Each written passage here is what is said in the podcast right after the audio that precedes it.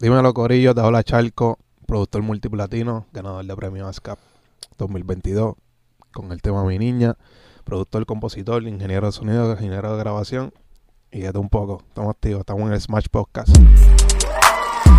Ya lo papi, pero qué natural. Eso fue sin practicar y salió así, tan fácil. De una. Yeah, yeah. Oye, estamos en el Smash Podcast. Corillo, bienvenido. Super Solo, Mr. Kine. Otro episodio. Yo diría que este es de los últimos del año 2022. Estamos acabando el año y lo vamos a acabar bien. Porque acaba- las cosas se acaban bien. Sí, ¿Verdad que sí? hay que cerrar el año con broche de oro, con broche de platino, ¿verdad? Broche de diamante, broche de todo. Sí, obligado. Bueno, vamos a darle la bienvenida oficialmente a Charco. Saludos, Charco. Dímelo, verdad que el corillo está activo ahí aplaudiendo Hoy todo. sí. ¿cómo estamos? Muy bien, gracias Activo. a Dios. Estamos activos aquí, ready para recibir los códigos de verdad. Tenemos unos poquitos ahí guardados en la cartera. La cartera. Voy abriendo el zipper ahí, abre la La cartera. tengo aquí al lado. Mira, eh, yo sé que tú estás trabajando ahí con Full Harmony, ¿verdad? Con Yancy y queremos que la gente sepa específicamente cuál es tu rol dentro de Full Harmony.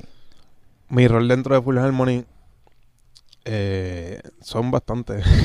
este, no, porque hacemos un poquito. Este, obviamente, principal- principalmente soy eh, ingeniero de grabación, ingeniero de, eh, de mezcla también. También produzco, también compongo. Este, estamos, estamos haciendo muchas cosas a la vez, pero pues, primordialmente comenzamos trabajando con Yancy todo lo que es producción, este, grabación y mezcla. ¿Y cuántos años llevan como que... Ustedes son como un dúo ya, ¿verdad? Sí, Yo diría. ya somos como un dúo, este, mayormente pues se encarga de, de, de lo que es la producción, yo en la ingeniería, pero pues a veces también nos metemos cada cual en nuestra en nuestra línea, como que él se mete en las cosas de ingeniería y yo me meto a veces en las cosas de producción, composición también, los dos componemos. ¿Y qué, ¿Y qué es lo más que a ti te gusta hacer? Lo más que te llena, lo más que tú dices, esto es mi pasión. Es que es por temporada, porque ahora mismo eh, siento que, que lo más que me llena y me trae paz y, me encanta lo que estoy haciendo es, es composición. Es como por temporada, pero me gusta mucho grabar, me gusta mucho el coaching, me gusta mucho mezclar también, pero es como por temporada, como que a veces me siento que tengo ganas de grabar, a veces tengo ganas de mezclar, a veces tengo ganas de, de componer, pero ahora mismo en este momento pues siento que estoy haciendo cosas duras en la composición y pues estoy dándole eso duro. Y eso, eso es algo que tú te dejas llevar en base al proyecto que tengas, ¿verdad? Como que, ¿qué te inspira ese proyecto para, para tú meterle? En cuestión de composición, Composición o ingeniero o mezcla, ¿me entiendes? Como que el proyecto dicta como que cuál va a ser tu rol, ¿verdad? Bueno, sí, este. Eh, depende, sí. Este.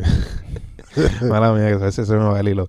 Eh, pero sí, este, mayormente nosotros anotamos las cosas por. por nos organizamos. Este, pues este día es grabación, este día es mezcla, este día es composición, este día es producción, depende. Y también vemos que tú estás involucrado en la producción visual, ¿verdad? También de, de Sí. Full Harmony. También, también estoy en eso. Me gusta mucho lo que es la, la edición, la grabación también de, de, de visuales. Me está, me gusta mucho también lo que es producir como, como tal. Eh, tengo un podcast que se llama The Life a la Cabina, que es de talentos nuevos también, que tuvimos una pausa, pero ahora vamos de nuevo con eso. Duro, ese, ese segmento estaba cabrón. Sí, Me gustaba mucho lo que Gracias. estaban haciendo. gracias. Este, sí, tuve un buen feedback mientras lo estuve haciendo. Este, ahora vamos a volver a hacerlo. ¿Y por qué habían cogido una pausa? Porque yo como tal pues lo hacía lo hacía todo yo, yo era como tal quien producía, quien montaba el equipo, quien grababa, quien editaba, quien montaba las preguntas, quien hacía todos los invitados, los... era prácticamente yo solo, este, en mi estudio en Vega Alta y pues se me hacía complicado porque me atrasaba en la, en la música también, que, que es lo que lo que es mi fuerte también. Ya. Y pues por eso tuvimos una pausa, pero ahora, ahora ya me está ayudando. Este, hay diferentes personas que, que están, tenemos ya como, como estamos formando un crew para hacerlo ahora más, más fuerte y más consistente. Duro. ¿Sabes qué? Algo que, que pues obviamente nos interesa saber mucho. Ajá. Es porque nosotros nos identificamos, porque nosotros hacemos este podcast, pero también somos productores y sabemos lo difícil que es uno splitear el tiempo de uno. En de Ujú. momento soy tal cosa, de momento soy tal cosa, ¿entiendes? Como que. Pero el fin de todo es, uno quiere producir y hacer música. O sea, la idea de todo esto es eso, como que queremos vivir de la música. Ajá. Em, ¿Qué fue lo que te inspiró entonces a ti Ajá. A abrir ese segmento donde tú invitas artistas y van a la cabina y hacen música? Pues porque siento que hay muchos chamaquitos nuevos que no, no se les da la oportunidad y, y tienen muchos talentos. Un día yo me puse a hacer un live en Instagram y me puse, a- estaba mezclando, edi- editando, estaba editando en la compu y, y me puse a hacer un live y como que mucha gente me comentaba como que, mira, dame un breakcito para tirar un par de barras y pues yo me di cuenta ahí que había mucho, mucho talento. Y pues decidí hacerlo este, qué sé yo, ciertos días en la semana, hacer esos leyes, escuchar talentos nuevos y pues de ahí pues me surge la idea de, de yo pues quiero traerlos a la cabina y pues qué mejor que hacer un podcast, qué sé yo, y, y traerlos a la cabina, conocerlos, conocerlos, que me hablen de eso, escucharlos en vivo también, porque al final de, de cada mini entrevista pues los ponemos a que tiren ahí para ver qué es lo que tienen y, y eh, conocimos gente como de la Rose que también está por ahí sonando. Yeah. Hay varios chamaquitos también que, que, que me llegaron a tirar para ser parte, pero ahora en el season nuevo pues vamos a, darle la oportunidad a todos esos talentos nuevos. Y eso, eso es parte de, de también buscar una manera de tú generar leads, ¿verdad? Como que si lo ves desde un punto de ventas, como que estás generando posibles clientes Sí, de- para la compañía. Sí, también, también. Este, de ahí también me caen trabajitos de, de grabación, mezcla y todo eso. Y, y aparte de eso, pues muchas personas se, se como que se acercaron a mí, como que les gustaba el, el contenido. Eh, que yo siento que, que ese contenido, pues, vamos a hacerlo de nuevo porque tuve muchos buenos, muy buen feedback Yeah. como tal. Muy duro, muy Sí. duro. ¿Y qué tú dirías que fue lo más difícil en ese proceso tuyo creando contenido? Que obviamente estás haciendo música, pero tienes que hacer esto otro que, que es bien importante también, porque como tú dices, te estaba creando buenas oportunidades. Ujú. ¿Qué Sí. era lo más difícil que se te hacía?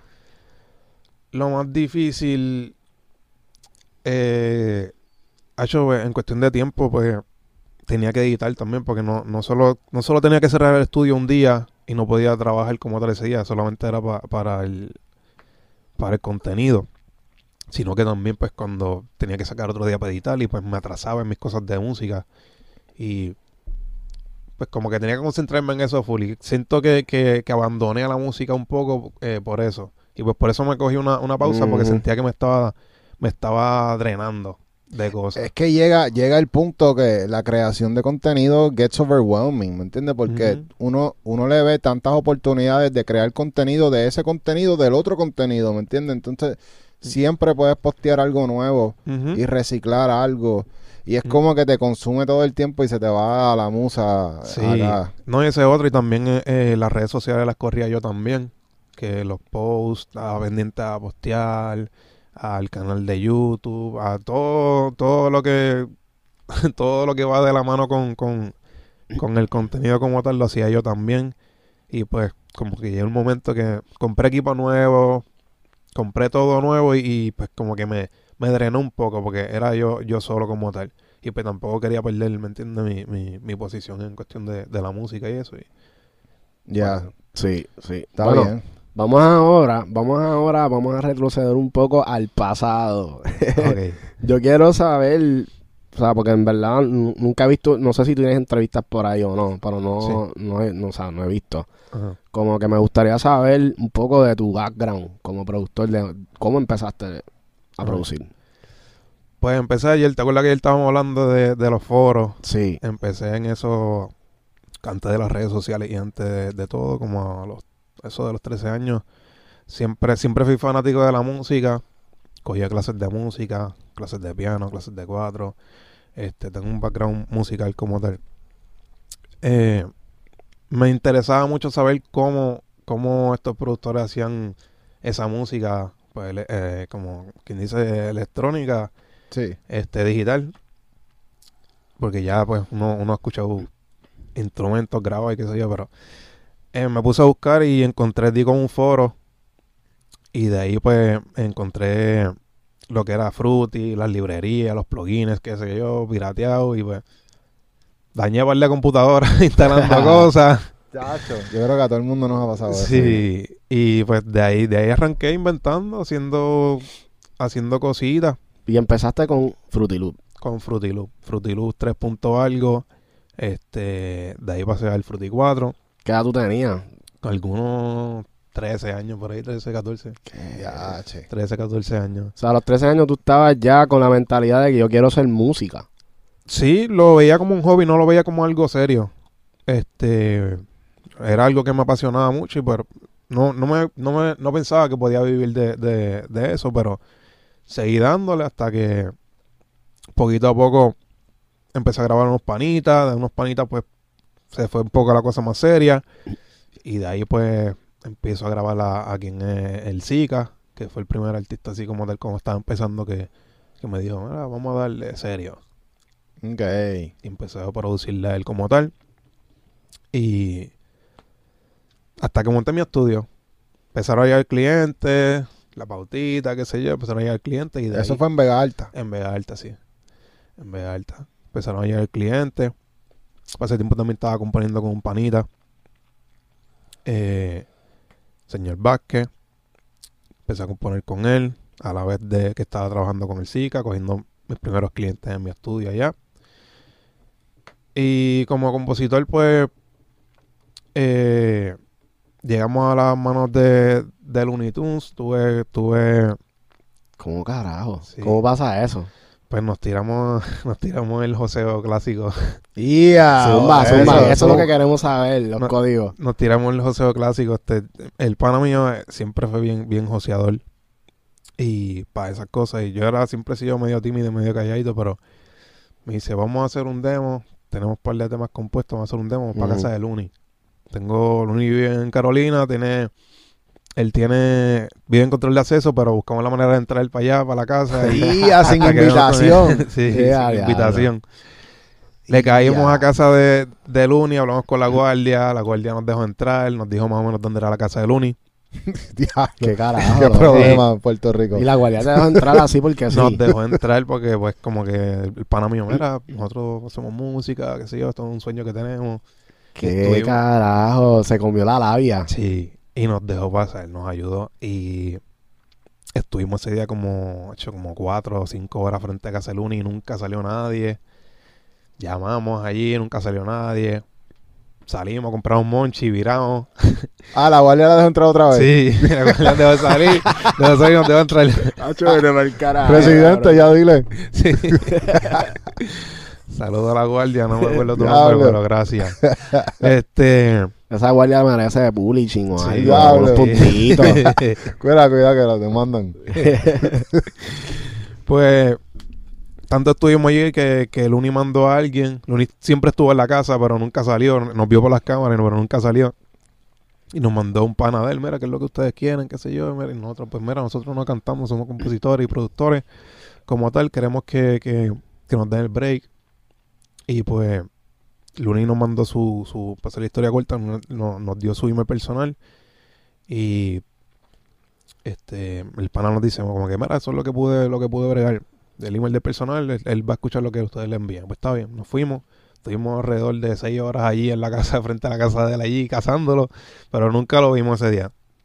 Llegamos al estudio de nuevo en Vega Alta enviamos las referencias y, y como a eso de- nos contestó rápido nos dijo te voy a escuchar qué sé yo disculpen que no puedo atenderlo y como a eso de un mes después nos envía un, un otro email diciéndonos como que me gusta lo que hacen, bajen para acá que los quiero firmar. ¡Y a diablo! Eso fue un bold move. Sí. Bold, like really, really bold move. Sí, eso, me acuerdo de la historia, tú sabes la historia que hizo Josh, que se metió en el estudio de Looney, Ah, bien loco. Más o menos se tiraron el psycho move. Sí, el psycho. El stalker. Sí, cabrón. Hoy día tú haces eso, te meten preso. Sí, claro. Diablo. chamaquito soñador y con, y con el hambre y siempre fui un fanático de- del trabajo de ellos. Y pues Hacho, pero le salió la vuelta, que es lo más Sí, cabrón. sí, gracias. Coronaron. Ese día fuimos para allá, este, estuvimos allí con él.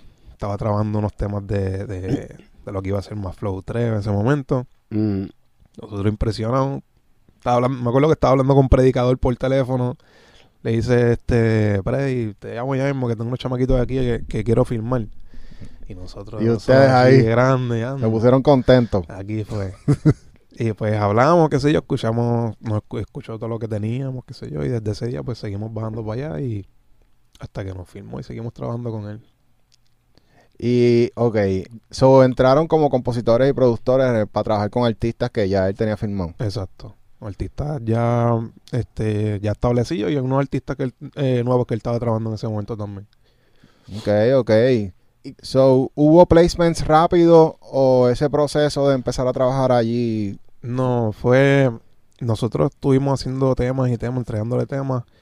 Este, tuvimos la oportunidad de, de componer temas para Don Omar, para Wisin, que, que los, los escuchamos, que llegaron a grabarlos, pero en ese momento Luni estaba en otras cosas, no tan pendiente a la música y, pues siento que esos temas no, no, lo- no los trabajó a tiempo y pues no, no llegaron a, a salir, pero sí llegaron a salir algunos temas de talentos nuevos, talentos nuevos que él estaba trabajando en ese momento. Este y nada, prácticamente pues lo que hacíamos era entregar temas y grabar. Yo, yo trabajé de pro- eh, producción con él también. Este, trabajé mezclas también. Llegamos a ir a par de campamentos en, Miami, con Tiny, con, con Toons también. Trabajar proyectos de chamacos nuevos y pues por lo menos nosotros notábamos que, que, que no estaba tan, tan puesto para la música en ese momento y pues como que hablamos con él después de como año y pico, dos años y como que decidimos Independizarse. independizarnos y seguir nuestra vuelta por acá. Yo me imagino que, que, ¿verdad? En el momento que ustedes dicen como que fílmenme, les pasó lo que le pasa a todos los chamaquitos de como que ya lo logré. Sí, sí, obligado. Que, ¿Cómo fue ese, ese impacto de como que venir con esta ilusión y darte cuenta con que realmente no funciona así como lo pintan en las películas? Sí, como que es medio, uno se, se desilusiona un poco, porque pues como tú dices, pues uno piensa que es rápido. Y más cuando tú escuchas artistas como Don Omar interpretar tus letras, Wisin, este, creo que Alexis Fido también en ese momento. Ese, ese momento era que estaba pegado el mambo electrónico este que, Yeah. que estábamos hablando. Este, y uno se emociona, ¿me entiendes? Pero también a la vez como que frustrante, como que cuando van a salir los temas, esto, lo otro, uno se frustra un poco, pero pues yo también como tenía mi vuelta en mi estudio como tal, yo seguía trabajando, estaba trabajando con, con el SIGA full en ese momento. De ahí pues este empieza el chamaquito nuevo que se llama Dalquiel, que también fue, estuvo bien pegado aquí en PR, en Chile. Este, y empiezo a trabajar con él. Yo tenía mi vuelta también, ¿me entiendes? Aparte, aparte de lo de Luna, y tenía mi vuelta por acá con, con los talentos nuevos que siempre Pero tú no tenías una exclusividad de trabajar con él o era más como que de lo que se hacía allí en el estudio, pues era para él. Sí, lo que se hacía en el estudio como tal era, era para él. Este, pero tenía la libertad de, de trabajar mis cosas también. Ah, pues es un buen deal. Por Sí, lo sí, menos sí, en esa sí. parte estabas bien. Sí, no era como tal un, un 360, no. Y había adelanto. Había un adelanto, pero no quiero. Chacho. Hubo un adelanto, pero no fue en verdad ni, ni tanto, pero este, nosotros, nosotros, fíjate el adelanto, nosotros queremos trabajar y ya, ¿me entiendes? Sí. Ya. No, y también como que uno tiene que reconocer que un adelanto hoy día, o sea, uno lo pone a mirar y es una, o sea, es como si fuera un préstamo, básicamente. Sí, Y tú sabes que tienes que recuperar ese dinero. Sí. So, a la hora, la verdad, ustedes están bien chamaquitos y no tenían un catálogo como Mm, para... No, cero catálogo, cero. Estábamos crudos, súper crudos, dándole a la música. ¿Y entonces cuántos años duraron allí? Como año y medio, do- como dos años, Dos años. alrededor de dos años. Sí, pues y, ya. pu- y sacaron placements, llegaron a sacar en esos dos años. De talentos nuevos. Él tiene un, un muchacho venezolano, firmó por ese tiempo, que se llamaba Gustavo Elis. Este, creo que él, él todavía está haciendo música. Este, llegaron a salir temas de ellos, de Miguelito, que ese tiempo estaba haciendo como un comeback también. Nosotros hicimos un par de cosas a Mm. Miguelito. Pero los temas así grandes que, que, que, que eran, pues, lo- los que te mencioné anteriormente, Sí. que Don, Wisin y eso, pues nunca salieron como tal. Ok. Se quedaron en... en Pero el- por lo menos te ayudó a crear eh, como que esas conexiones en la industria, ¿verdad? Y- Sí, yo conocí a ella, conocí, conocí a Tiny, conocí a Chris Jedi cuando estaba allí también más o menos en el joseo. Eh, conocí un par de gente, creo que Nelly también estaba por ahí en un momento dado. Toons también, que en verdad eso fue una super experiencia ver a- verlos a ellos produciendo. Fue como que lo- los últimos momentos que ellos estuvieron juntos así como tal y tuve la oportunidad de, de ver cómo ellos trabajaban, cómo producían, y en verdad son unas máquinas. Así mismo como yo me como mismo yo me lo imaginaba, así mismo trabajan así mismo de duro. Y tú, Wow. tú fuiste a college a estudiar, o sea, no sé si fuiste a un instituto a estudiar ingeniería de sonido o algo. Sí, yo yo estudié en el CAT, pero después de yo ver, yo empecé estudiando comunicaciones cuando cuando empecé la universidad, me quité, estudié farmacia. Todo el mundo me decía, "Chico, pero What? Sí, estudia eso de música, que eso es lo que te gusta a ti, qué sé yo, pues yo no daba pie con bola con ninguno. Comunicaciones, yo era muy tímido para las comunicaciones. Este, farmacia, yo nunca he sido bueno como que estudiando y algo que nunca me llamó la atención, pero como que era lo que tenía demanda en ese momento. Y pues Mm. terminé haciendo lo que todo el mundo me decía que, que hiciera desde un principio. Estudié en el CAT, pero no, no llegué a terminarlo. No llegué a terminarlo. Me quité antes de tiempo por una razón, unas cuestiones de salud. Me quité antes de tiempo y tuve que dejar de trabajar, tuve que dejar de hacer todo y me puse full para la música en ese momento. Y pasaste hambre, de seguro, porque esto no está fácil. Mm, bueno, no pasé hambre porque pues gracias a Dios mi familia pues me ayudaron en ese momento. Este, que tuve que dejar de trabajar y todo, mi, mi familia estuvo ahí. Eh, pero una vez arranqué la música, pues ya ahí no, no dependía de mí mismo. Como que yo me sorprendí, pero ven acá, yo trabajaba en supermercado y, y lo que yo hacía en una semana lo estoy haciendo en un día, ¿entiendes? Mm, Este, y ahí sucesivamente, mientras fueron creciendo los, los precios, pues como que yo me di cuenta que, ok, yo puedo, yo puedo susten- sustentarme de, de esto que yo pensaba que, que, que no. Ya el hobby pues pasó a ser un trabajo como tal. ¿Y cómo tú convertiste, verdad, de tú, de tú tener gente que eran clientes que no eran, o sea, probablemente estabas colaborando en tu, en- cuando estás empezando uno, uno colabora y para crecer. ¿En qué momento tú pudiste convertir en venta, en, o sea, en, en- en, yo voy a cobrar por esto? ¿Fue fácil? ¿Fue difícil? Pues mira, fue fácil porque eh, yo empecé con el Zika cuando el Zika eh, empezó con, con Coscu y hacer esa relación con Coscu. Entonces, pues, ya él tenía ese vaqueado de Rockwell, la Inc. Y empezamos a tirar temas y pues ya me pautaba en las canciones ahí súper grandes de la primera canción. Y pues de ahí ves que empiezan a llegar los clientes y pues me, me preguntan ya, ¿cuánto tú cobras? Porque ya, ya pues con- al tener una pauta así, pues ya, ya la gente te Mm. pregunta. No como que la gente te pregunta ya cuánto tú cobras y pues yo no tenía que pasar mucho trabajo en ese sentido. Yo le daba el precio y pues llegaban y íbamos grabando. Y te regateaban. Sí, siempre. Hasta, que hasta siempre, hasta el sol de hoy te regatean, pero pues ya pues no es lo mismo de antes que, que, que era un chamaquito que estaba empezando, ya, ya yo vivo de esto y pues los regateos no... ¿Y cuánto, cuánto es un, si es un productor nuevo, ¿verdad? ¿Cuánto es un número que como que un chamaco puede empezar a cobrar por pista?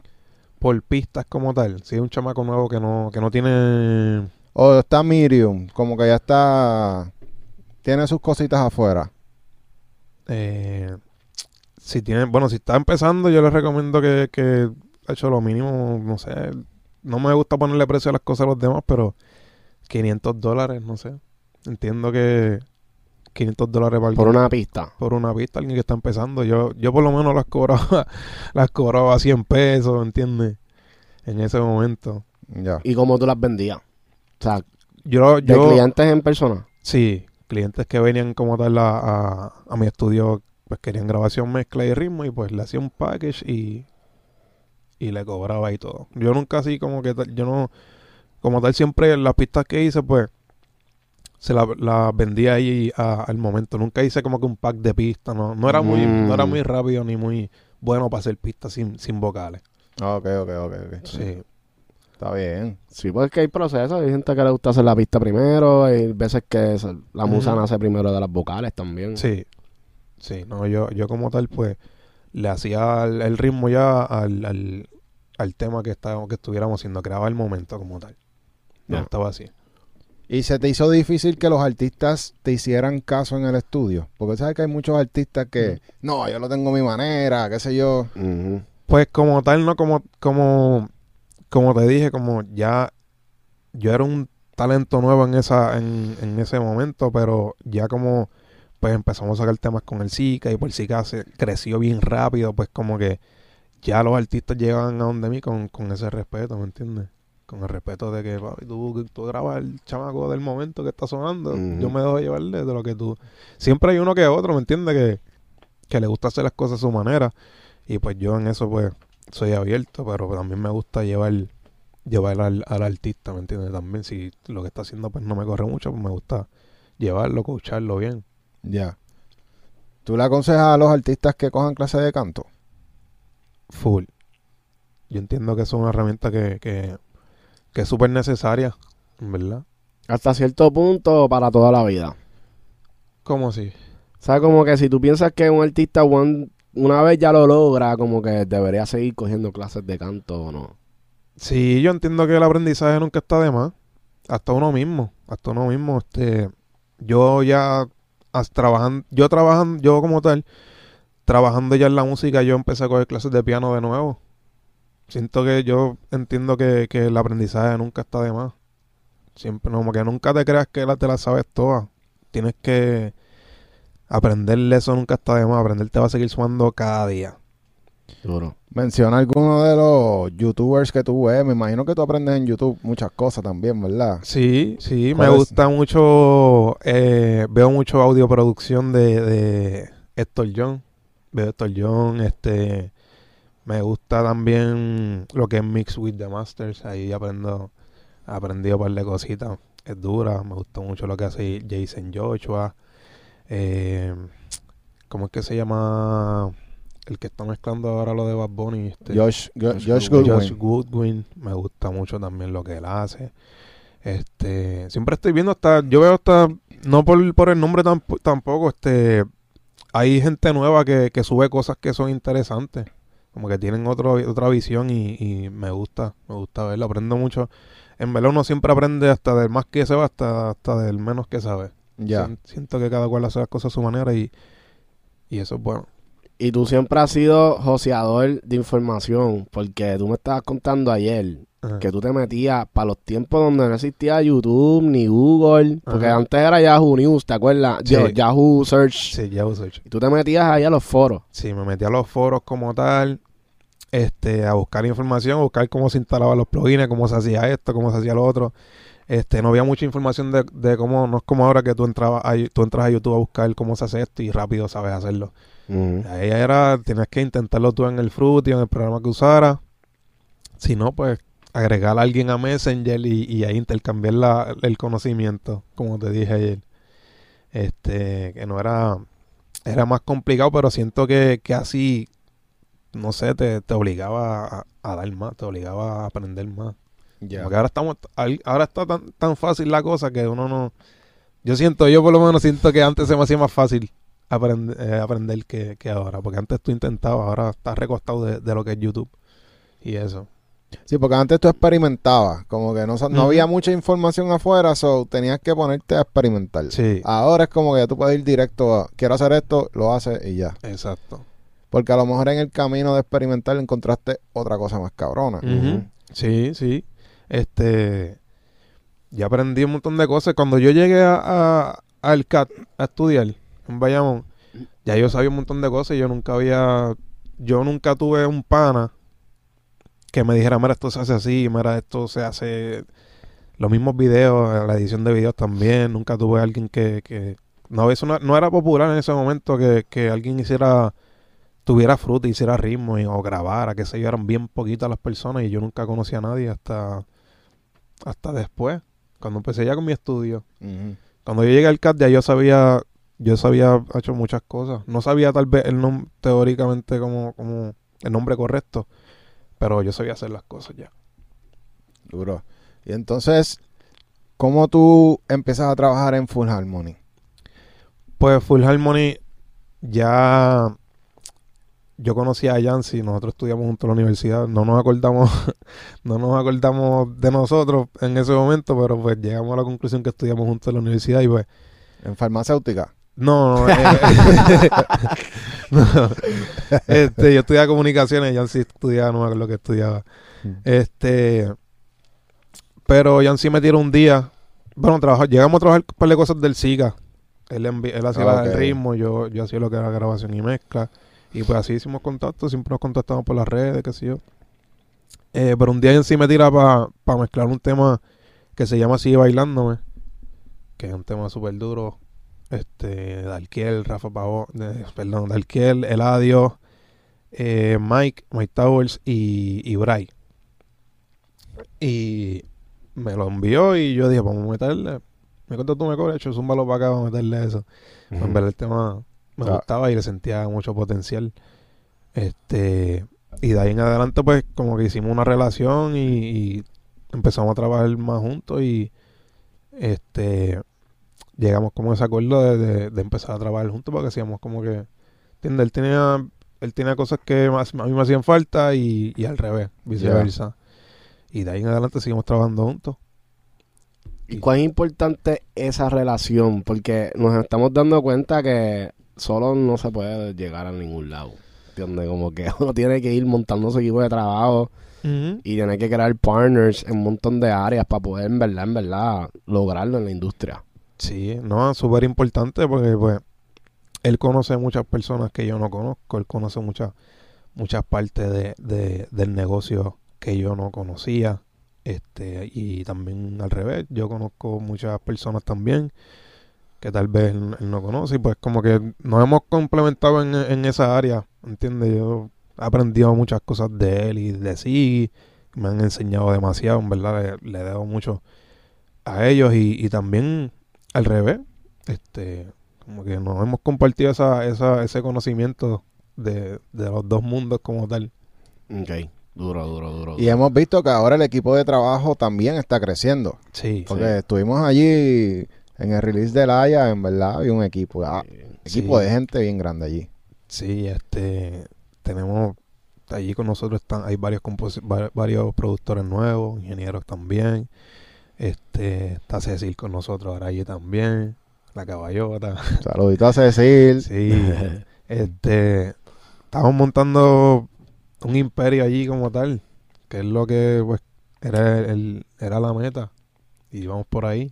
Y me gusta mucho la musa que se siente entrando allí. Es como que bien, como positivo. Sí, Ya. sí, no, todos son súper buena vibra, súper buena gente y es un grupo que en verdad me, me gusta, me gusta estar ahí, me gusta trabajar y me, me agrada. Ya. Cuán Muy importante es tener un buen ambiente, ¿verdad? Súper. Es, es importante tener un ambiente que te sientas cómodo pa- para tú crear. Han pasado papelones. Papelones en el estudio como tal. No, nuestro equipo es bueno, en verdad. No. Pero invitados siempre llegan y a veces la cagan, ¿entiendes? Como que Ah, bueno, sí. te tienen que- yo pienso que lo más difícil de un full harmony como ustedes, que ahora mismo tienen un meneo que entra mucha gente y sale. Ajá. Yo imagino que Studio Etiquette, Mm. eso tiene que pasar mucho como que roce. O sea, Pues fíjate, ¿no? En cuestión, hemos, hemos como que cuidado eso en cuestión de, de quién entra a nuestro núcleo, como que tiene que vibrar con nosotros, tiene que ser una persona que, que, vibre con nosotros, que nos llevemos bien, que tengamos esa confianza y, y siento que lo estamos logrando, como que todo el mundo allí no, no hay persona que, que no cuadre con nosotros. Obviamente, pues, cuando van personas a trabajar, no todo el mundo cuadra con, con uno, cuestión de que no, no, no hacemos clic con todo el mundo, pero eso es parte de la vida. Pero por lo menos nuestro equipo, pues, como que todos vibramos juntos y, y tenemos una buena relación y a la hora de, de crear, este, estamos bien. Y tú sabes que nos hemos dado cuenta que ustedes también le están metiendo el contenido, como Sí. que... Y es algo que, que poco a poco nos hemos ido dando cuenta que ya no tan solo podemos meterle a la música y ya, ya hay que expandir, ¿verdad? Sí, ya eso tiene que ir de la mano. ya nosotros estamos como tal acoplándonos a eso. Nos toma un poco de trabajo. Sabemos hacer, sabemos hacer contenido, tenemos las ideas, tenemos todo, pero pues como tenemos mucho trabajo en cuestión de música, pues a veces se nos hace medio complicado, pero pues ahora con el equipo que estamos formando, pues vamos por buen camino como tal. ¿Tú recomiendas que los estudios de grabación, como que cada corillo monte como que su, su Sí. content creation part, ¿verdad? Claro, sí, eso es súper importante. Eso es súper importante ahora mismo, porque si tú no, si tú no te vendes como tal, como productor o como, como lo que sea que hagas, como creativo, en verdad está, está difícil. Va, y la, las redes sociales van bien rápido también. Y está difícil porque estamos dándonos cuenta que hay un montón de chamaquitos en sus cuartos haciendo pistas, no pagan renta. Entonces, la única manera de tú poder diferenciarte es creando una marca y llevándola al próximo nivel, porque ellos no tienen ese acceso. O sea, está bien, ellos van a tener su, su vuelta, Ajá. pero ya nosotros tenemos que pensar de otra manera porque tenemos que pagar renta, luz, agua. Ajá. Y estamos compitiendo con los chamaquitos que están en su cuarto haciendo pistas y sin cobrar. Porque te hacen las pistas gratis. Sí, exacto. También muchos que Hmm. los de YouTube también que tienen tienen esa vuelta también manga. En verdad hay que acoplarse, siento que hay que acoplarse a, a, esta a este nuevo mundo, no es como antes para el tiempo de la piratería ni antes de la de la piratería, solamente era tú grabas tu canción, zúmbala y ya. Ahora hay que darle a las redes sociales, hay que darle mantenimiento, hay que estar puesto para ser otro artista más. Yo productor es un artista. Full, full, full. Cuéntame, ¿qué, qué planes tienes tú personalmente como que en la música? Mis planes en la música, este, siento que tengo muchas metas que me falta por lograr. Este, pero me gustaría, me gustaría tener como que, creo que lo estamos creando ya, pero tener como que nuestro propio, nuestro pro- propio sello, nuestra propia disquera, que una maquinaria que, que corra sola, ¿me entiendes? Que nosotros pues seamos parte también de la producción, pero que llevar, ser como que ser líderes en cuestión de, de, de nuestra maquinaria, que se haga de todo, contenido, música. Este, me gusta eso, siempre me ha gustado como ser como scout, no sé, como Como un curador de artista. sí, siempre me ha gustado eso, siempre me veo así, como que siendo parte de las producciones, pero me gusta más lo que me está interesando mucho lo que es negocio. Ser un líder, ¿me entiendes? Sí, Y y, de- de- y descubrir talento. descubrir talento también me, me- es algo que me apasiona. Con esto de Life a la cabina también me di cuenta que, que me, me apasiona demasiado. Duro. Hacho, hay que traerte para, para el show de los martes. Sí. Cuando allá. escuchamos música Sí. de la gente, de la comunidad. Vamos allá, lo hacemos, lo hacemos. Yo estoy Sí. activo. A mí me gusta mucho eso. Nosotros tenemos una comunidad que nos, los martes, Ah, nosotros te, pues, la gente nos envía su- sus canciones, nos envía un link de Spotify, ok. ahora mismo es Spotify. Eh, y entonces a través del Discord y nosotros nos conectamos en vivo, escuchamos su música y la comunidad decide quién entra al playlist, no nosotros. Entonces la idea es que vengas con nosotros y o sea, la dinámica es como que quiquear con los chamaquitos y darles consejos de por qué no entró, por qué entró. Eh, a veces como que la mayoría de las veces yo diría no entran los temas y es problemas de mezcla. A lo mejor tú puedes escuchar a un chamaquito y darle un, ¿entiendes? Un Ajá. tip, mira, hay que mejorar aquí. Por esto a lo mejor no estás bien desarrollado, tienes que mejorar en esta área, ¿entiendes? Como que Ajá. estaría cabrón que vengas un día. o a lo mejor le, puedes decir por qué ese tema no debería estar en Spotify también. Porque eso es algo que nosotros decimos. Como que no solamente porque tienes acceso a someter la música deberías soltarla. ¿Me entiendes? Como que debe haber un control de calidad. Sí, exacto. No, yo, yo estoy activo, cuenten conmigo para eso full. A mí me, me encanta. Yo digo que por más, por más establecido que yo esté, yo siempre quiero seguir trabajando con chamaquitos nuevos, grabando, mezclando chamaquitos nuevos, porque me siento que eso me da un, un refresh como, como productor. Siento que mantengo el, el oído ahí fresco y, y eso es muy importante para la música. No me gusta cerrarme en cuestión de que no, yo no trabajo con chamaquitos nuevos. Me, al contrario, me gusta, quiero seguir haciéndolo. Este, así sea con el live a la cabina. Todas las ideas que tenemos van, van dirigidos a eso, a los talentos nuevos también. Que Qué es lo que me gusta. Ya. Duro, hacho, y para los baros también, ¿verdad? Que Seguro. estamos ahí descubriendo. Vamos a darle. Sí, sí, sí. Vamos a darle, estamos activos. Duro, Duro. duro. Oye, este, ahorita, digo, ayer, nosotros estamos hablando de tu, de tu joseo, porque yo estoy seguro que lo que sea que tú vayas a hacer va a llegar lejos. Mm. Y es por esto, porque ayer estábamos hablando y en esa conversación tú me mencionabas de cómo ya tu chamaquito, tú lo que querías, o sea, ser parte de esta vuelta y antes no existía ni siquiera una plataforma como para tú hacerlo, por ejemplo, eso de los battles. Ajá. Antes tú lo hacías escribiendo en unos blogs, algo así. Sí, escribiendo. Eh, había unos foros que tenía como que su...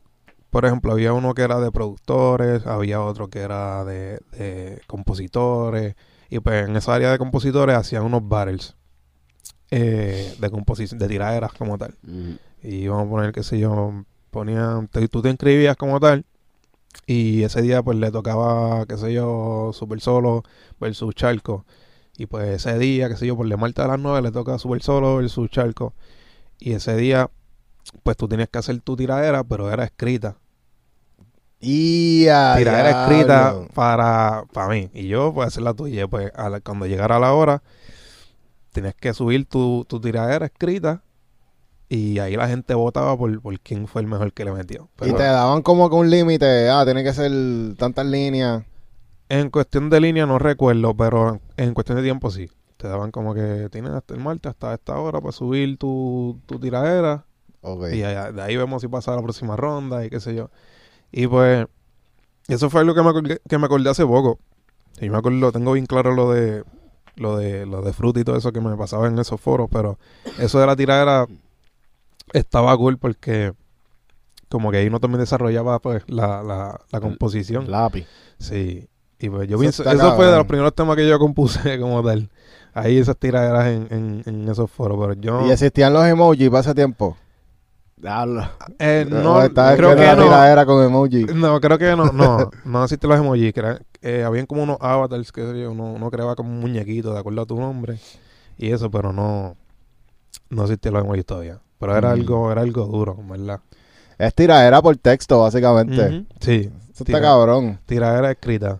Ya lo Y Ya la mano, yo, no, yo nunca viví esa cultura. Ya eso era algo que pasaba normal aquí en Puerto Rico y la gente se conectaba por, por internet en unos foros. Sí, era, eran diferentes páginas. Estaba malianteo.com, el desorden.net, Blinblineo, Zona Musical. Este. Había un par de foros. Y pues. Creo que era el desorden que tenía, tenía esa, esa sección de, de compositores, otra sección de, de productores que también escribían tips, qué sé yo. Par de tipsitos. Y uno iba leyendo y, y ahí iba aprendiendo más o menos. Duro. Sí, era, en verdad eran tiempos duros. Uno aprendía, siento que uno aprendía de verdad en ese tiempo.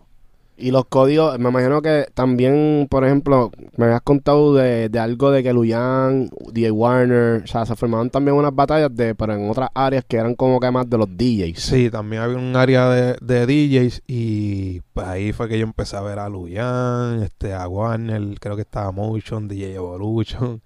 Eran diferentes DJs y, y yo se hacían mixeos tirándose. Este, subían, porque tú tienes la libertad de tú subir tu, tu mixeo tú mismo, no tienes que enviárselo a, a- a nadie, tú mismo subías tu attachment, pa, lo subías y me acuerdo que Warner se tiró con Luyan, cogían capelas de, de temas así que, que habían salido y, y hacían mixeos tirándole a ese otro DJ. So, como que movían las palabras para que fuera una tiradera para... Creaban una tiradera con voces de diferentes artistas Qué duro. y en verdad era, era duro, era duro. H, esa idea podemos... Me gusta esa idea. Revivirla, en Sí. verdad, eso Vamos a cabrón. revivirlo, vamos a revivir eso. Sí, en verdad yo nunca había visto eso hasta ese momento. Y decía, "Diablo, estos tipos son bien creativos porque hacer una tiradera así... Sí. Y tú nunca te... y, eh, o sea, no era como que cualquiera podía participar, eran un Sí. corillo. En eso de la tiradera no, no era una competencia ni nada, creo que era, era ellos como tal que, como había riña, como que siempre los mejores DJs de, de esos foros, pues como creo que Luyan, no sé si Warner, uno de los dos subió, subió eso primero y, y ahí pues se seguían tirando. se volvió sí. algo. Qué duro. Pero como, tal lo de los compositores que te dije, pues eh, había un foro directo pa- este, dedicado a eso. Ok, duro. Sí. Mira, entonces vamos ahora a volver a donde el Uni. Ok. Saliste del uni. ¿Qué pasó ahí después? An- o sea, ¿ahí fue que conociste a Yancy? ¿Pasó esa vuelta o pasó un tiempo después?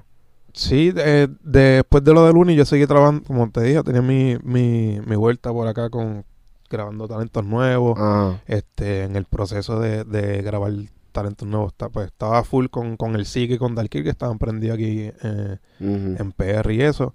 Y pues eh, gracias a ellos también siguieron llegando artistas, bajaron muchos artistas para mi estudio, que yo jamás pensé que, que iba a tenerlo en mi estudio, que iba a trabajar con ellos. Este, me invitaban a otros estudios como ingeniero también. Este, y en todo ese, proceso pues también pues conocí, seguí haciendo amistad con Yancy y como te dije, de seguir bailándome para adelante, pues seguimos trabajando muchas cosas juntos. Pero, ¿y, ¿y tú vivías de regalía en ese momento todavía eso no, No, no estaba claro? No, todavía eso no estaba muy claro. Yo, como tal, en ese momento, pues, vivía de, de trabajo Welfare Hay como tal, me pagaban. Me pagaban por, por, por lo que fuera que hiciera. Si componía un tema, me pagaban. Si, si grababa, me pagaban. Si mezclaba, me pagaban. Era así, pago al momento. So, ¿Le metiste full a eso? Sí, sí. Tuve, de hecho, estuve... Grabé y mezclé temas de medio mundo. Wow. Y te, te, te tocó las amanecidas en el estudio y todo, sí, ¿verdad? obligado. Obligado. Yo eso era todas las noches. Me costaba por la mañana todos los días. Metiéndole. ¿Y cómo uno hace para bregar con esa...? Porque eso es un trote. Estar amaneciéndose. Es que pues cuando uno tiene el hambre, uno no le importa nada. Uno está haciendo lo que, lo que a uno le gusta. Y yo podía estar... A veces yo me quedaba durmiendo en el, en el futón del estudio. Me levantaba ahí mismo a meterle a, a seguir metiéndole a la música. Me llamaban y llega a este estudio, llegaba al estudio que fuera. Estaba bien activo, en verdad. Cuando uno tiene, cuando uno quiere algo, uno, uno hace lo que sea, en verdad. Ya lo, mano, mira, a mí me parece curioso, porque estás diciendo lo del Work for Hire y yo como que en ningún momento pasó por tu mente que quizás a lo mejor valía más la pena no hacer un Work for Hire, o en verdad, en verdad valía más la pena lo del Work for Hire en ese momento. Es que pues uno chamaquito también, uno piensa como que en el momento, uno no, no piensa, bueno, sí uno lo piensa, ¿me entiendes? Pero como tampoco tener negocio muy claro, eh, pues como que uno quería, los chavos del momento eran perfectos, ¿me entiendes? ¿Era mucho dinero o era poco dinero? Mm, para lo que yo hacía en el, en el supermercado que yo trabajaba era mucho dinero. Sí, que hacían más Sí. de lo que hacían en el supermercado. Sí, sí, y en mucho menos tiempo. Ya. Sea, tú lo que hacías, te invitaban a una sesión y te decían, mira, yo te voy a pagar por estar en la sesión y ya. Era, ese era el, el, el flow. Sí, por si vas a grabar, pues me pagan por la grabación, por la mezcla o lo que fuera que... Pero como compositor no, mm, eso también estaba incluido. Sí, a veces yo, yo componía temas para talentos nuevos. En ese momento, eh, todavía no... Bueno, estaba, le componía, le componía, compuse varios temas para pa Dalquiel en Ajá. ese momento que él estaba sonando y eso. Me daban mi porcientito, pero como él estaba como tal arrancando, pues no, no, no me llegaba mucho así de, de, Ah, de publishing. Este. Pero sí tenía sus temas en la radio, también del SIGA tenía sus temas en la radio. Pero como tal no, no, no cobraba más de los trabajos que hacía for Hire. Exacto, sí. ¿Y a qué- en qué momento fue que tú tuviste tu primer cheque de, de ASCAP o de publishing que tú dijiste, diablo, puñeta? Fue no hace mucho, no hace mucho con el tema de con el tema de mi niña de Wisin y, y Mike Towers. Mm. Trabajamos ahí con, de la mano con Jancy, en verdad gracias por la oportunidad, full. ¿Cuánto tiempo se tardó desde, desde que salió ese tema hasta Mm. el momento donde tú dijiste, diablo, puñeta? este, se tardó como algunos, como algunos seis meses por ahí, ¿no? seis meses, como nueve meses, como nueve meses llegó el, ese primer cheque, Ya, muy bueno. bueno, que yo dije, ya, Estaba bueno el cheque. sí, sí, para entiende, para lo que yo había cobrado todo ese tiempo, dije, Sí, sí, sí. y esto puede, esto, ya, esto puede, esto puede ser posible. Y eso fue un tema que salió en la radio. Sí, ese tema sonó en la radio. So, por eso el cheque fue sí, bueno. Sí, es un tema que, que sonó bastante en la radio. Ese fue el cheque de ASCAP. Sí, de ASCAP. Duro. Sí. Uy. ese chequecito de ASCAP. So que por ahí viene, me imagino, o sea, yo no sé si tú tienes un publishing, un publishing deal ya o si viene uno en camino, pero me imagino que entre ese tema y todo lo que ha salido después de ese. Sí, ya, ya estamos en, en casi a punto de cerrarle ahí un, un dealcito ahí. duro. Muy bueno. ¿Y cuál es tu tema más grande ahora mismo?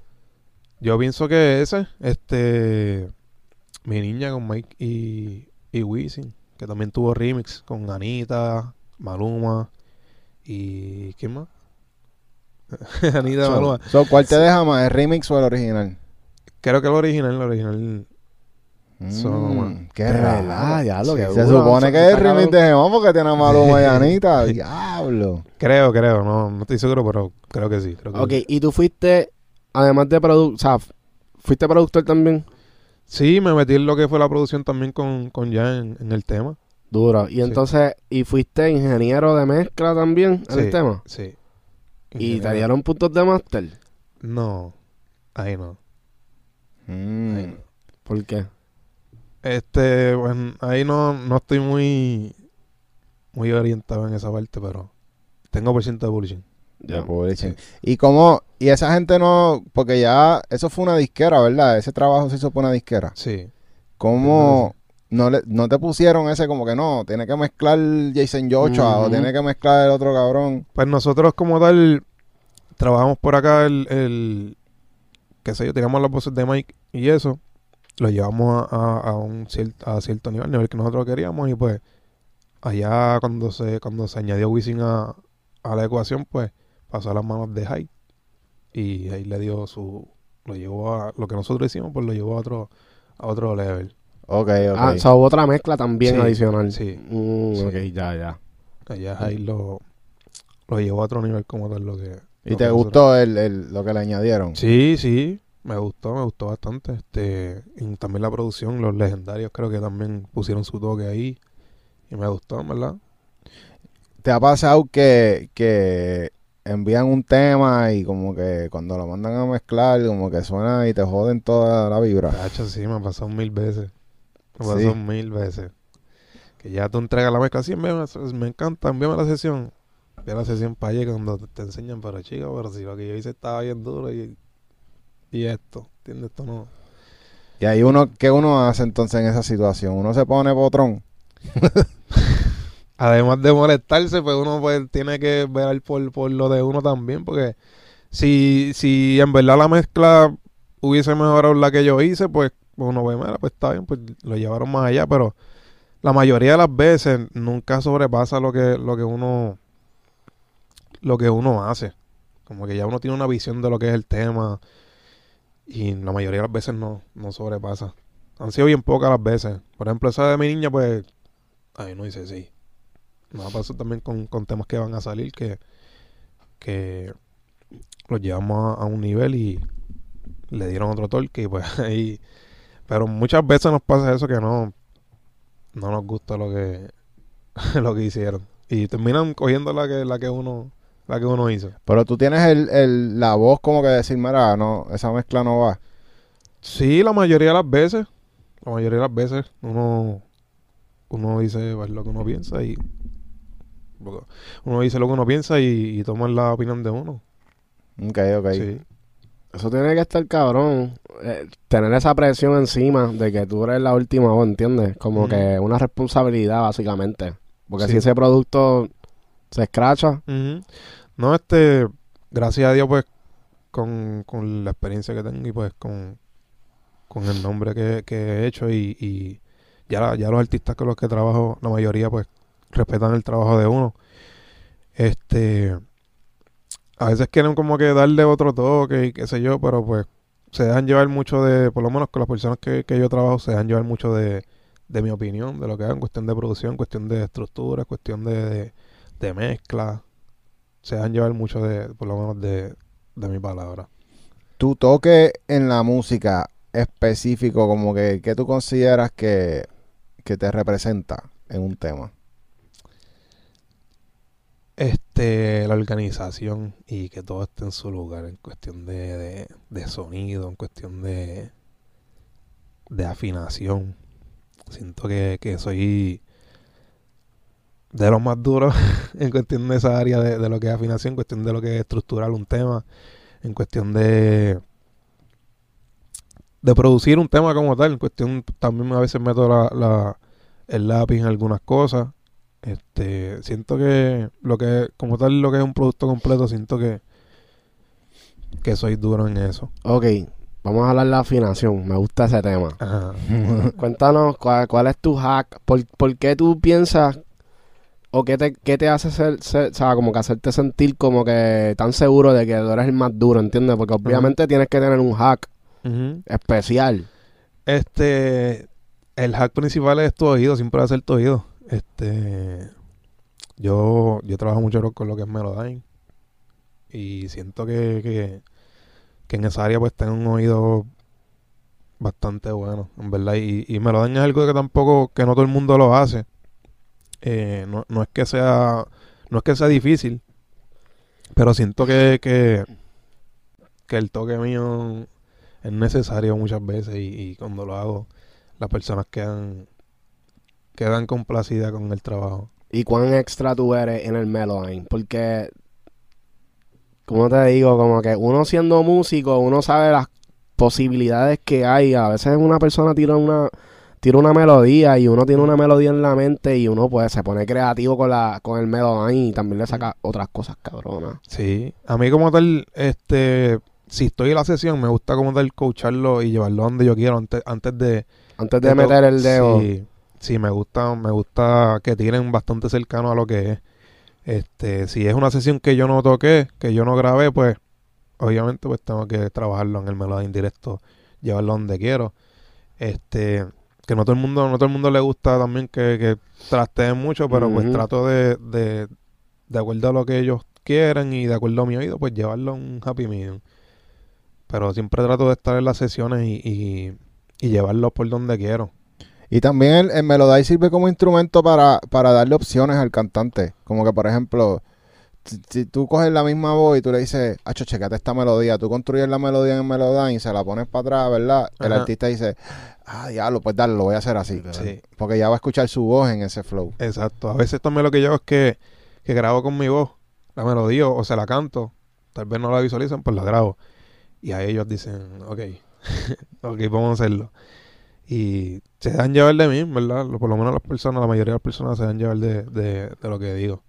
Yo pienso que el Melodyne es súper importante. Mucha gente, como que siento que es que no lo entienden. o- y, y también es que hay muchos artistas que no lo entienden.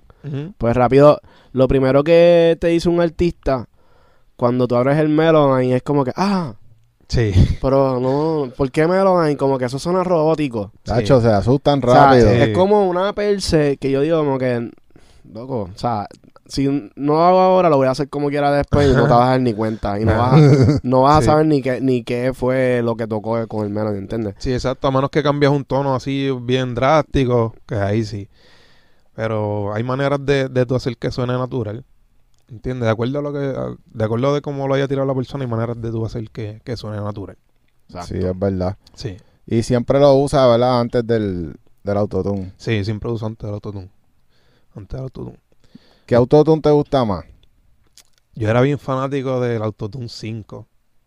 No sé si llegaron a usarlo. Yo era bien fanático del Hacho, Autotune yo, 5. yo el que tenía era el EFX. Ok, En el EFX, pues no, no sé, no me... No que sé, era bien 5 metálico ese. Ajá, el 5 tiene un color que, que, que a mí me encantaba. Este, Ese es ahora- el que era blanco. Que era como... era como grisecito blanco, Sí. ese. Este, pues de ahí pues brinqué para pa, pa el Pro. Ahora tengo, ahora uso el Pro, que el Pro creo que tiene un tiene un botón que dice, se llama, dice Classic, que creo que, que te emula el sonido del 5. Oh. Sí. Hack, eso es un hack. Sí, Eso está cabrón. sí. Este, es el que estoy usando ahora mismo. Qué duro. Me y estás mezclando en Pro Tools. En Pro Tools, sí. Mezclo full en Pro Tools. ¿Qué te gusta de Pro Tools? Es que ya lo entiendo y me sien- siento como que todo, ahora mismo con eso que hicieron de los folders, este, siento que puedo que me organizo bien, siento que me organizo bien. Habla, háblame un poco de ese update de los folders. Este, el update de, el update de los folders, pues antes pues los canales, no sé si eso existía antes, pero creo que no. Antes tienes que tener los canales ahí todos ahí de frente y a veces es un poco incómodo tú bregar con, con tanto canal como que por lo menos visualmente a mí me- eso me, me, me cargaba. Y pues ahora con, los con los folders tú puedes, qué sé yo, guardar los drums en ese folder. Si tienes, qué sé yo, 20, 15 canales de drums, puedes guardarlo en ese folder, los escondes, este, melodías, bajos, la- las vocales. Puedes guardarlo todo y se ve más organizadito, pero esto se ve pequeño. Si necesitas Sí. bregar con los drums, le abres el, el, el folder de, de los drums y puedes bregarlo ahí. Eso está bueno. Creo Sí. que había un programa Digital Performer, creo que hacía eso. Ok, nunca, ¿Nunca. ¿nunca usaste Digital Performer? No, nunca lo usamos. Y, y el Melodyne ese nuevo que dicen que, que- o sea, como que ahora que tú le das doble clic, ¿qué tal? ¿Cómo lo comparas con el Melodyne? H, eso está súper duro. Eso es la tecnología ARA. Eh, ahora tú solamente con, con tocarlo, darle clic derecho, o hay otro, hay un shortcut que creo es Shift Control A, ya te pasa la, la, la voz ahí sin tener que estar dándole transfer, sin tener que darle al, al botoncito rojo y darle play. Ahora tú solamente seleccionas lo que quieres arreglar, le das Shift, con, Shift Control A y ya él te pasa automáticamente el Melodyne ahí mismo, sin salir de Pro Tools dentro de Pro Tools ahí. En verdad está súper duro. Y, y probaste el, el sonido que era mejor que el Melodyne como tal, que el plugin. Eh, en cuestión de sonido lo siento, mm, no sé, no siento mucha diferencia. Pero cuestión de comodidad, pues está súper duro, en verdad. Yo, si no has dado el update de Pro te recomiendo que lo hagas ahora mismo porque eso, Es un avance, ¿verdad? sí, un avance súper... Antes yo, a mí no me gustaba usar el plugin de, de, de Melodyne. Porque sentía que era mucha cosa, estar dando transfer. Yo, y tampoco podía ver, a mí me gusta ver si tengo diferentes canales de, de voces, me gusta ver todas las voces ahí. Si tengo armonías, pues ver una voz con la otra. Y no podía hacerlo con el plugin eh, antes. Me gustaba sacar las voces todas fuera de Pro Tools al, al Melody Standalone y ahí importaba todas las voces, pero era un problema porque tenía que cerrar el Pro Tools para entrar a Melodyne. Ah, después cho, papi, sacarlo. un atraso. Sí, he hecho un atraso súper, súper de más. Y tú tenías otra fórmula, yo me acuerdo, que no, tú no usabas Melodyne, tú usabas otra cosa, pa, como que para arreglar el pitch. Ah, no, pero yo, yo procesaba el, el pitch en, en Audio Suite. Sí. Ah. Yo iba, la nota que estaba mal, la, la- cogía, iba arriba a Audio Suite a pitch y afinaba la voz ahí, pa, y, Ah, y la sí. procesaba. Sin Melodyne ni nada, ni... Porque me tomaba mucho tiempo hacerlo en Melodyne. Si ya yo sé la nota que yo quiero en mi mente, como que iba, pup, la encontraba y... Ok. Nunca hice eso. Yo- Este, Ujú. yo como tal, siempre uso Melodyne. Me, siempre me...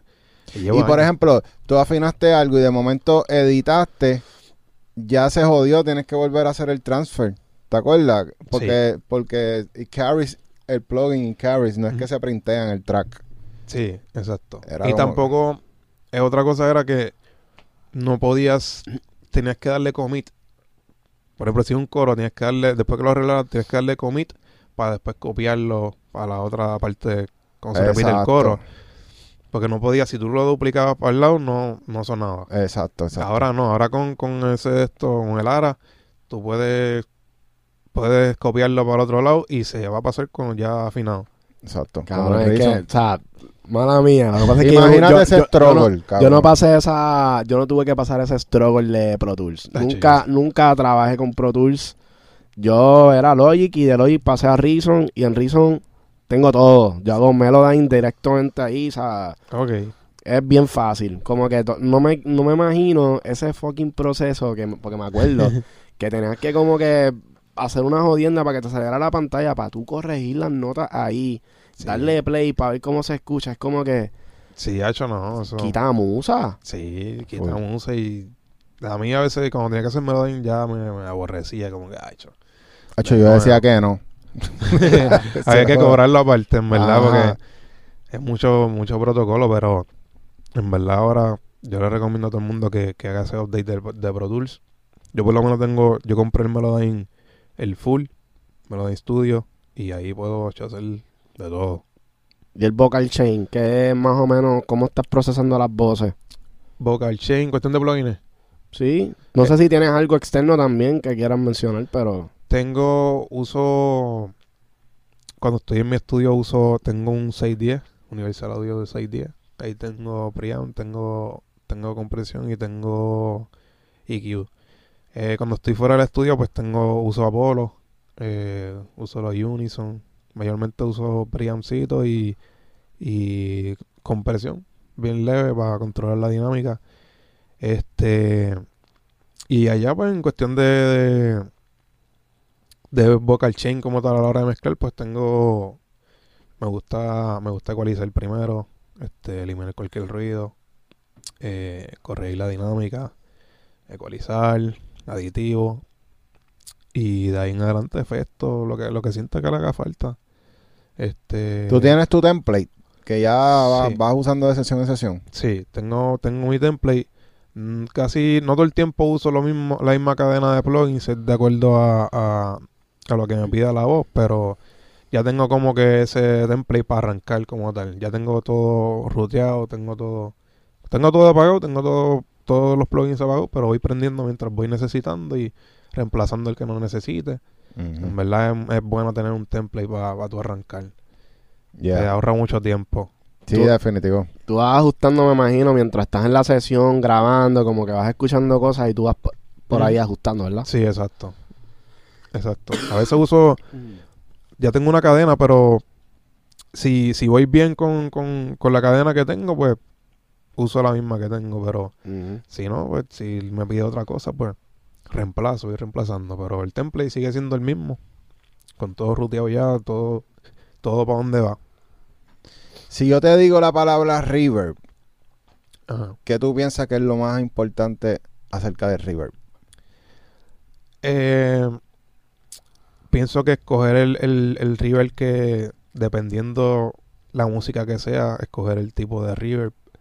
Eh, también pienso que es importante, muy importante el pre-delay, lo que es la duración también del reverb.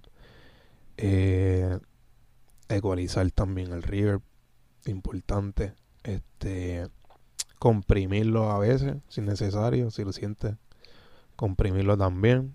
Usar diferentes reverbs también funciona, depende de lo que estés buscando. A veces yo uso uno, a veces uso tres, depende de lo que estés buscando como tal. Ok, ok, ok. Tú le pones un, un cut en una parte a esos reverb, como que te gusta quitarle alguna frecuencia. Sí, le quito, a veces hago eh, automation con compresor o con track spacer también. No sé si usa ese plugin. ¿Lo Sí. tienes? Sí. Este, a veces uso track spacer para que no me, no me choque con, con, con lo que es la voz y eso. El pre-delay también eh, ayuda mucho. La ecualización depende, depende cómo vaya escuchando el reverb. Ya. Depende. Y usa delay corto y largos en la misma sesión, ¿verdad? Sí. Uso, casi siempre uso dos delays también. Este, uso un delay corto, así mismo. A veces uso ping pong. Eh, el otro lo uso en el centro, así siempre. Depende. Este, autom- automation también, que es importante para que no. Uso ese delay del medio. eh, muchas veces en, auto- en automation. Ponerle las partes que quiero como tal. De levantarle un poquito con esta palabra y Sí. va, va writing el fader. Sí, exacto. Este es, es trabajoso, pero pues yo por lo menos soy bien detallista con, con eso de, de la producción y la mezcla y, y me tomo el tiempo y lo hago. ¿Prefieres hacerlo agarrando el fader con el mouse o dibujando en el, en el programa? Mm, soy más preciso dibujando. He intentado hacerlo así, pero como que no, no soy muy diestro. me gusta me gusta dibujarlo, me gusta dibujarlo. Ok. Sí. Está difícil también como que ese proceso, ya por lo menos yo, por ejemplo, soy músico y a veces como que tocando yo siento que hay cosas que no me quedan tan cabronas y definitivamente, del- últimamente, vamos a ponerlo así, me he enamorado del fucking, este, Pintar. sí, estar dibujando porque siento que puedo hacer cosas que no puedo hacer yo.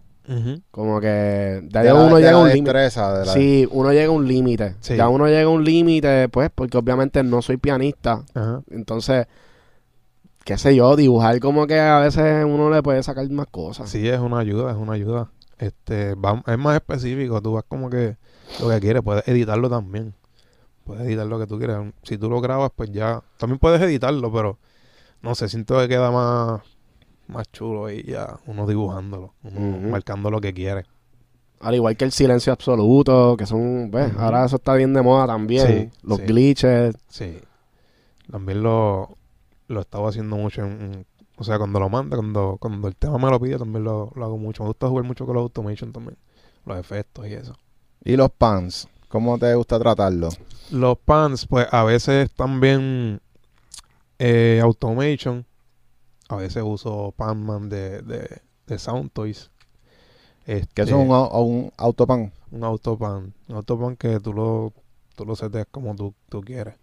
Este, depende de lo que estés buscando, pero a veces, casi siempre también lo hago, lo hago manual. No me quiero que esto suene acá, pues lo hago manual. Ok. Digo, eso, eso era lo que te referías como tal. Sí. Eh. Tú sabes que últimamente yo he estado a los hi-hats en específico Mm. poniéndole un autopan. Porque siento que un Ok. hi-hat todo el tiempo en el mismo medio como que me vuelve loco. Mm. Y como que yo empiezo los hi-hats como que, tú sabes. Ok, lo pones a jugar. Sí. ¿No, ¿No te pasa? Sí, este. A veces siento que cuando, no sé, los paneo para la izquierda o para la derecha, si lo dejo en el centro me molesta, siento que me molesta. Si lo pongo para la izquierda, a veces siento que cae, a veces siento que se va un poco más por un lado la mezcla y como que, me- no sé, me- depende como, como, como, Como que desbalancea, ¿verdad? Ajá, siento que me desbalancea un, me desbalancea un poquito.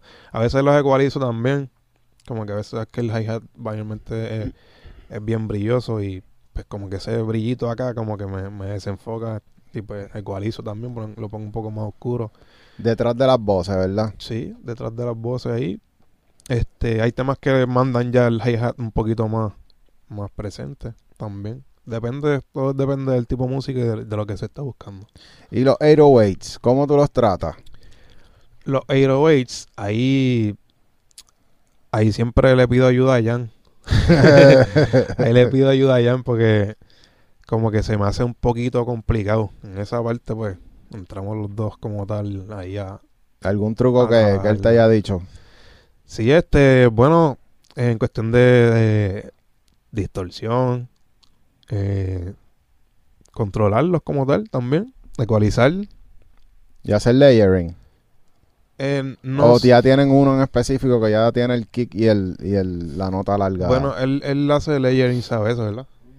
Se tira los layerings a veces, este, depende también, depende. Pero cuando tú dices, o sea, me interesa porque yo entiendo que ustedes dos trabajan juntos todo el tiempo, pero como que yo me imagino que hay un proceso entonces de ustedes dos como que encontrar cuándo es que el bajo está dando lo suficientemente duro, pero que también tenga como que tu crit, o sea, tu término crítico de cómo tú Ujú. ves la mezcla, ¿verdad?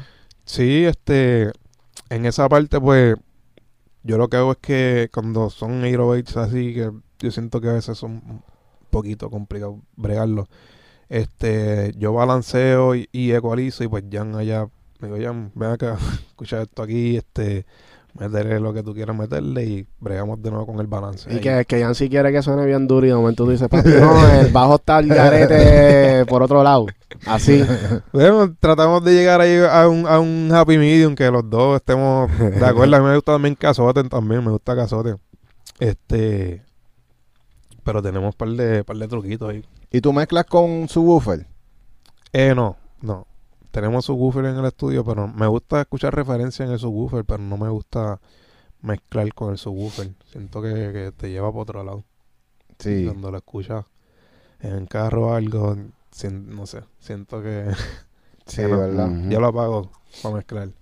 Sí, porque es que terminas poniéndole menos bajo porque ya Sí, tienes el bajo ahí. si te da una referencia muy, a veces muy alta y o está muy bajito, lo sientes como que era bien grande, no sé, yo lo Sí. mezclo sin, mezclo sin un subwoofer, escucho referencia obviamente, el subwoofer, pero lo apago y sigo mezclando. Sí, y también que a veces como que el bajo, pues obviamente nosotros todavía no estamos al nivel de que tenemos un estudio hecho por alguien, un científico. ¿entiendes? Y los bajos tienden como que, si, si el estudio, uno, si no, si no está preparado el estudio, pues los bajos se van a comer el cuarto completo. Ajá.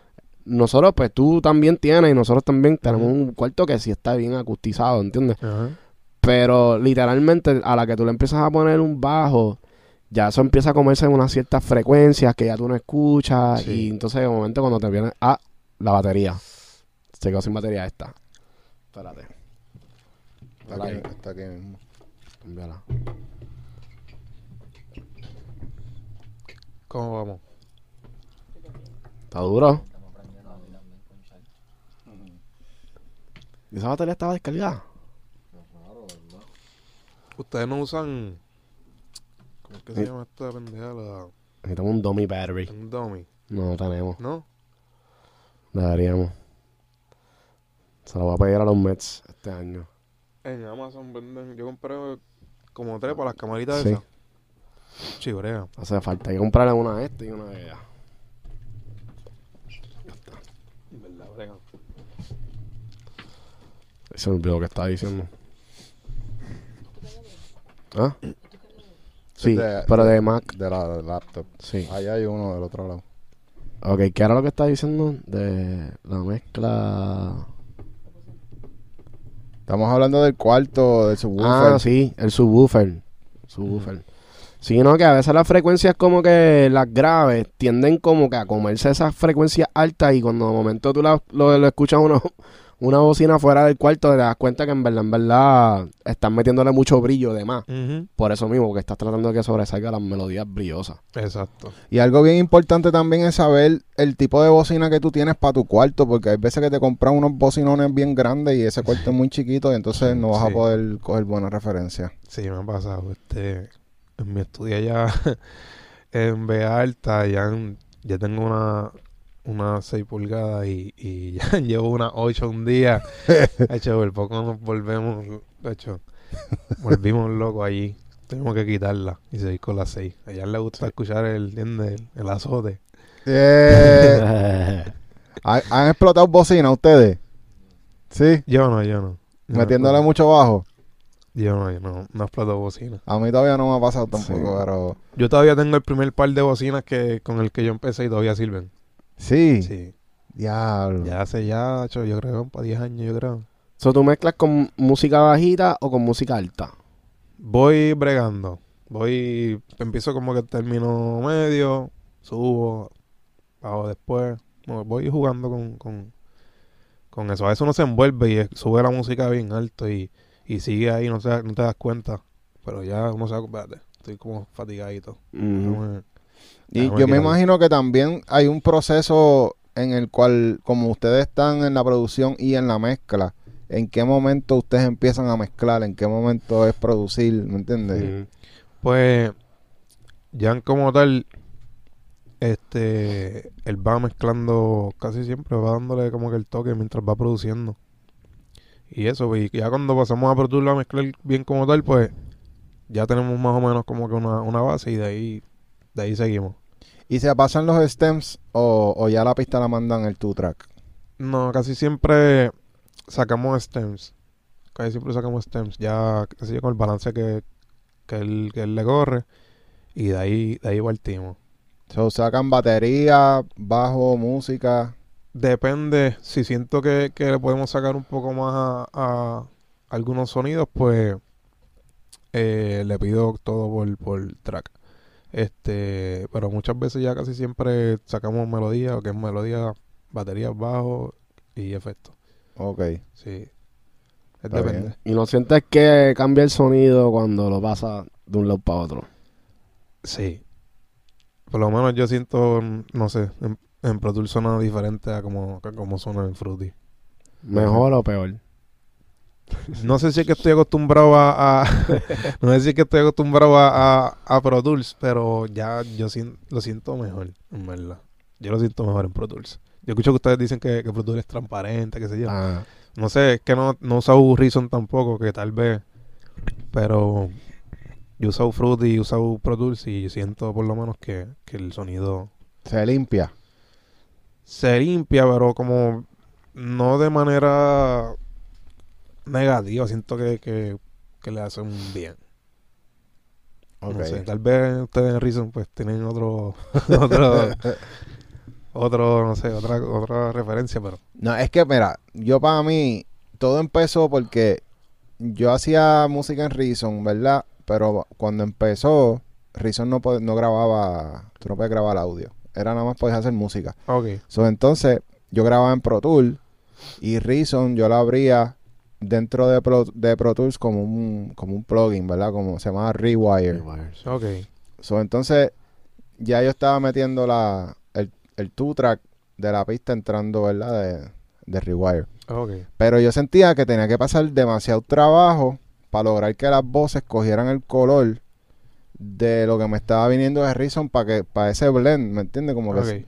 Y tenía que añadirle demasiados plugins y como que ruido, efectos y mierda para poder lograr el color. Ok. Entonces cuando Reason empezó ya a aceptar grabación adentro, pues fue como que wow, Mm. o sea, ya puedo grabar todo, Sí, ahora haces todo ahí. grabo Reason. todo directo y me todo ya automático, el color blendea. Ok. Quisiera probarlo un día, a ver.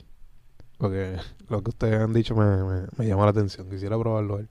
Y creo que, que Fruity, ahora también el update nuevo, creo que ya como que subió la calidad de, de esa parte también de la grabación de voces. Ok. So, es un buen experimento que, que mezcle como que graba en Fruity y mezcla ahí pan todo y haz lo mismo en, en Pro Tools, ¿me entiendes? Y compara los colores. Para que veas que es que el engine como tal del, del software tiene su color. Ok. Sí, y no sé, para mí el experimento yo lo hice y fue como que, wow, tengo que pasar menos trabajo Para mezclando. llegar, para llegar al sonido. Exacto. Que voy a probarlo, voy a probarlo, a ver. A Y no tengo que, o sea, uso los waves, pero, ¿sabes? Ya, ya ha llegado el punto que todo el mundo está usando el mismo, el CLA FX, el CLA Guitars y el CLA Vocals, ¿sabes? Es como que ya hasta los artistas te piden el mismo efecto, entonces Sí. uno, uno va a entrar en este molde de, espérate, pero entonces Suena igual. no todo. puedo ser creativo. Ajá. So, no sé, como que a lo mejor salirse de- de- también de ese estándar que es. Pro Tools ayude también a, a cultivar un sonido nuevo. Sí. Voy a intentarlo, a ver. Voy a ver si descargo Reason. Has tratado más de, pero tú has tratado más de un DAW, ¿verdad? Me imagino, para, o sea, Sí, bueno, yo has empecé- experimentado. Yo empecé. Yo empecé. eh, cuando la primera vez que empecé a grabar usaba Cool Edit. No sé si. Cool Edit, sí. Empecé a usar Cool Edit. eh, llegué a descargar Nuendo. Usé Nuendo, pero se me hacía como que un poco. Visualmente no se lo veía como muy cargado y no, no me concentraba. Eh, Fruity, obviamente. Después usaba Sony. Sony Acid. Sony Acid. Y de ahí pasé a, a Pro Tools. Ya. De ahí pasé a Pro Tools y me quedé, me quedé en Pro Tools porque siento que ahí puedo hacer... No sé, ya lo conozco bastante y me siento bien cómodo ahí lo que es Pro Tools. Y yo pienso que eso es lo, o sea, eso es lo que es. Como que uno tiene que también, si tú encontraste un sonido tuyo ya dentro de Pro Tools, pues eso es lo que es. Sí. Como que no es tanto de qué software voy a usar. No, yo entiendo que es el programa que tú sepas manejar. Este, yo he visto gente que, que usan otros programas que no son ni... ni que no se supone que no se va eso. Por ejemplo, he visto gente que, que graba en Sony Vegas, que es Wow. un programa de, De video. de video. Yo también llegué a grabar en Sony Vegas y llegué a mezclar ahí también. Y Audition, Adobe tiene uno también. Adobe Audition, Audition. Audition también lo llegué a usar también. Ese se usa mucho en radio para hacer comerciales y todo. Sí, eso he visto. Este, pero yo entiendo que, que es el programa que tú sepas usar. No importa el, no importa la herramienta ni el programa que tengas, donde tú sepas bregar. Ese es el, ese es el que es. Duro. Ya, full. Bueno, Corillo, Durísimo. Tú sabes que nosotros estamos cerrando el año con calidad Sí. dura. Estamos subiendo los niveles poco a poco. Sí. Bueno, eh, hay planes 2023, viene algo. Bueno, Sí, vienen un par de cosas duras. Este, álbum. ¿Viene Sí. algo? viene el álbum. Estamos trabajando el disco de nosotros, Full Harmony. ¿Puedo decir el nombre? No, Ah, no se puede, no se puede. No. Ok, estamos trabajando. Cecil, espérate, Cecil. ¿Apruebas o no apruebas? El nombre del disco. El nombre del disco. No. ¿No? No. Ok, no se puede, Corillo. Pues. Escríbanle a Cecil. Se jodió Cecil. Este, pues estén pendientes el disco de nosotros, Full Harmony. Después revelamos el nombre. Este, tenemos varios temas que están upcoming. Este, como compositor, como producer, ingeniero. Este, tenemos un par de temas con Mike que salen ahora en el disco de él.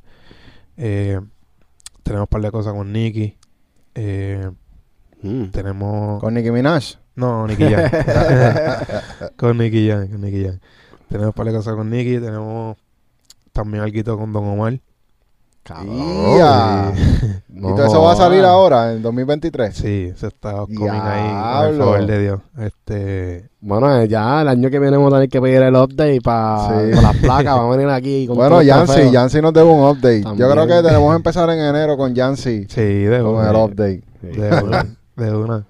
No, este, tenemos cosas también con Casper, Braithiago, este, un montón de artistas que ahora hemos, este, estos pasados años hemos trabajado un montón de música que está ahí, que sé que va a salir ya este año. Se supone que salga Dios mediante este año. Estamos puestos para el disco de nosotros también. Este, estamos activos, en verdad. Tenemos, tenemos hecho mucha música, mucha música. Duro. Sí. Bueno, Mucho éxito para ustedes, en verdad, Sí. se lo merecen. Han Gracias. luchado y le están metiendo cabrón. Nosotros somos testigos de, de que están encaminados a como es para el futuro de, de la industria Sí. también. Y apretaron, papi, ya, ya ustedes están, ¿entiendes? Con la luz verde en esto del contenido, una vez ustedes empiezan, porque estamos viendo, son un par de corillos ya que van a empezar a, hacer- a soltar contenido. so, Ajá. ya con eso, ustedes están apretando.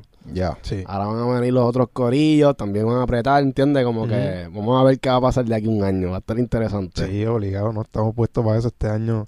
Vamos a darle duro en todos los aspectos con el favor de Dios. Duro. No. Bueno, corillo, nos vemos hasta la próxima. Muchas gracias, Charco. Gracias a ustedes por la oportunidad, en verdad me gusta lo que hacen y respeto mucho el, el contenido que hacen y como persona también. Los admiro mucho, en verdad. Gracias, bro. Gracias, bro. Gracias, Ajá. Yancy. Gracias, Cecil. Super Solo Mr. Kind. Ya. Smash Podcast. Smash Podcast.